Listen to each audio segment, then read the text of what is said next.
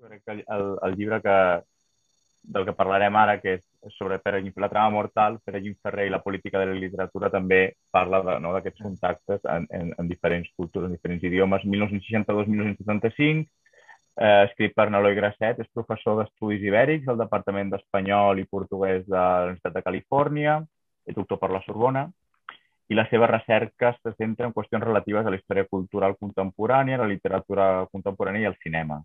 El llibre que ens presenta avui se centra en la configuració, podem dir, del relat oficial de les literatures hispàniques en l'època post-franquista.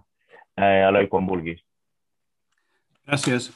Moltes gràcies per la invitació. Molt content de ser aquí i molt content de venir just després del Jaume perquè m'ha estalviat moltíssima feina i perquè jo em reconec molt amb tot el que ha dit, amb la manera d'entendre relació amb la cultura i que el que expliquem ho expliquem per entendre'ns i per això ens hem de posar en relació amb el món que ens volta, oi? Com feia la Mercè, jo també començaré dient el que no és el llibre, que és, no és la biografia de Pere Gimferrer, com tothom pensa. bueno, tothom, els quatre que l'han llegit, o els que, quatre que no l'han llegit. Eh, és un llibre més aviat... Eh, la intenció del llibre és eh, escatir la rellevància de Gimferrer en la reconfiguració dels camps culturals castellà i català després del desastre del, del franquisme, i Jim Ferrer l'agafo com a punt de, de referència i m'acompanya per analitzar diferents problemàtiques no necessàriament lligades a la seva biografia.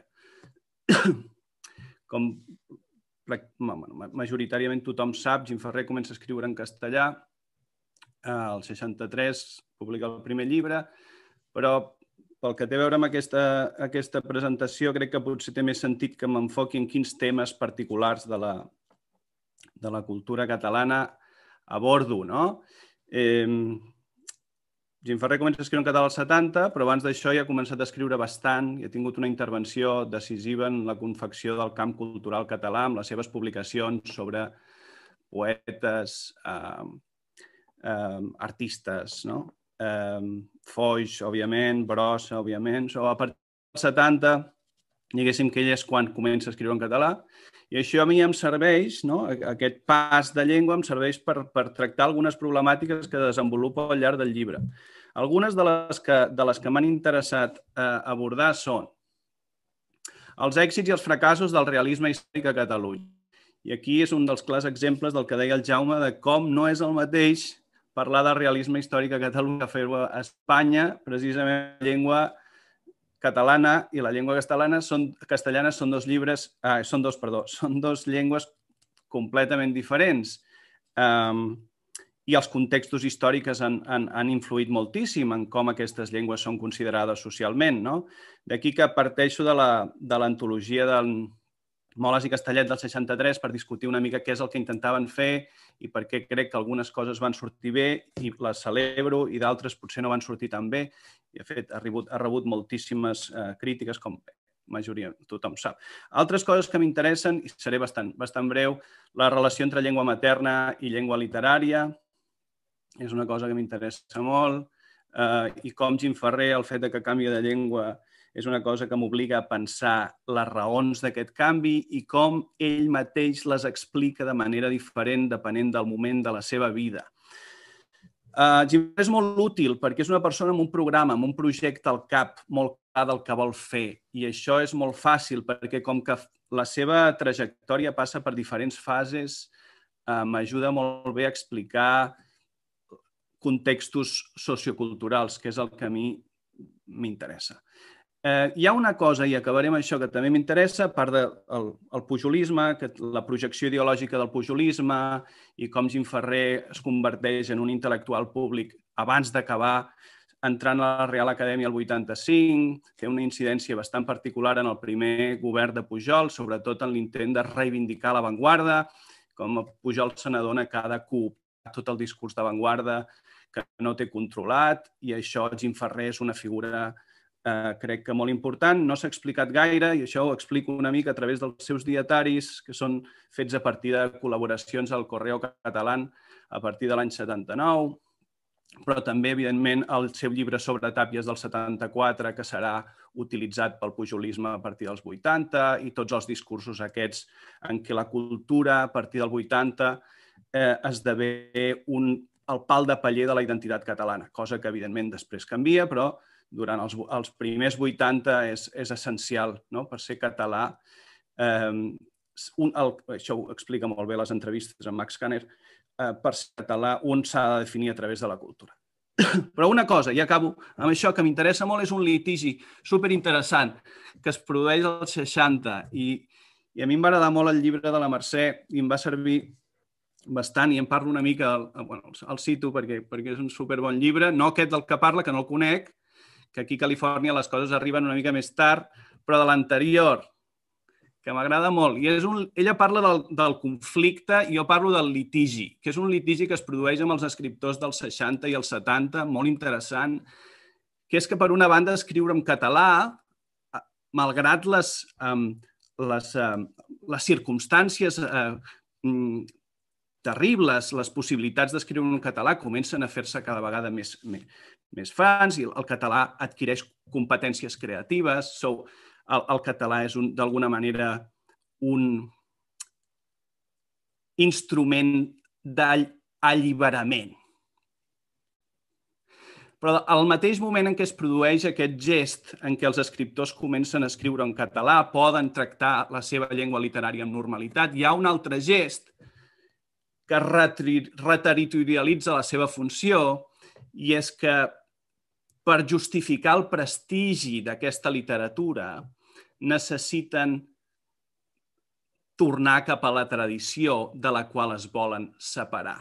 I aquí es produeix un litigi que a mi em sembla superinteressant i que Jim Ferrer ajudarà a confeccionar en aquesta generació que ell considera de transició, que són el Parcerises, en Comadira, ell mateix, no? que són una generació que té dubtes sobre com relacionar-se amb la seva llengua literària per una banda, volen fer una cosa completament nova, que no estigui polititzada, però se n'adonen que no pot no estar polititzada, precisament per les condicions sociohistòriques que ha hagut de passar el català. I es produeix un, un litigi que a mi em sembla um, potser la cosa més interessant del meu llibre, no sé si està bé que ho digui, però i, que és com el mig, és el que fa el mig del llibre, és el, és el que marca la, la meitat, no? I a partir d'aquí es desencadenen altres, altres problemes, però que ja, ja no, no tinc temps d'explicar. Però més o menys això seria un resum eh, de les coses que intento tractar a partir del, de Jim Ferrer com a, com a,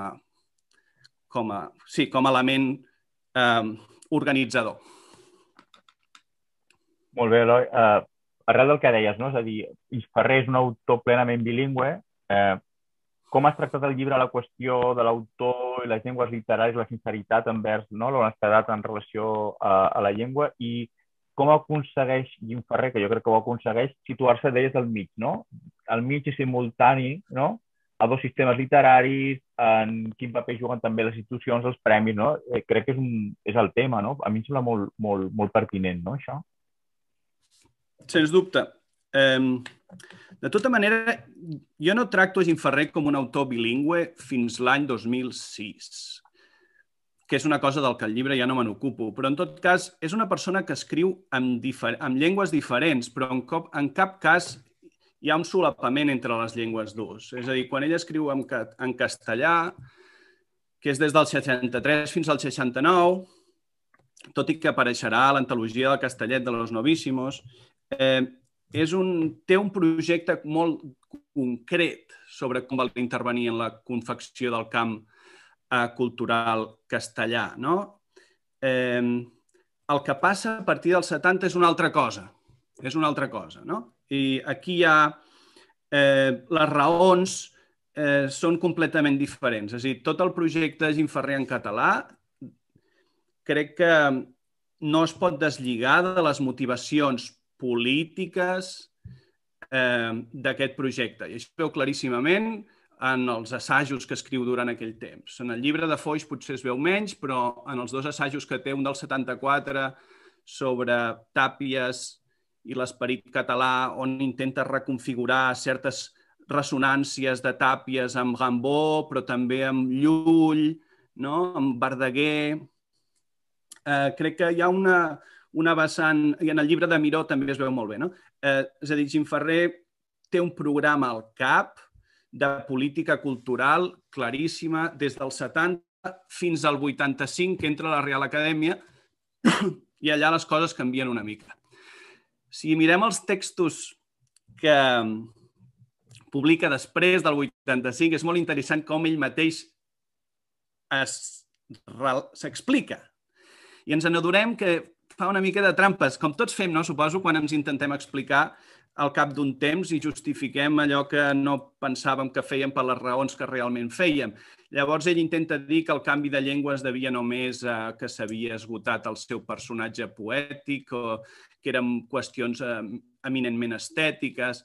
Tot, així, tot i així, a mi em sembla que hi ha un condicionant polític molt fort i per això s'esbrava eh, s'esbrava aquest vincle eh, quan passa a la Real. Segueix escrivint en, en, en català perdó, fins als, en poesia fins tard, fins al, al 2001, encara publica, però de tota manera l'impacte, la voluntat aquesta de ser el, el post-Riba, el nou Riba, que Ferrer té claríssimament, Riba mor al 59, la voluntat de ser aquest post-Riba que Ferrer té durant els 70 i durant el pujolisme, jo crec que s'acaba quan entra a la Real Acadèmia ja formava part de la, de Seix Barral, era director literari des del 81, i aquí la incidència de Jim Ferrer en l'espai en l'espai um, cultural català desapareix, a més a més del, del fracàs del Fortull, que malgrat que li van donar el Ramon Llull, va ser una riota i el van tractar d'un un noucentisme après la lettre, va ser, va, ser un, va ser bastant mal rebuda la novel·la i crec que això fa que Jim Ferrer desaparegui, faci mutis i, i es dediqui a una altra cosa.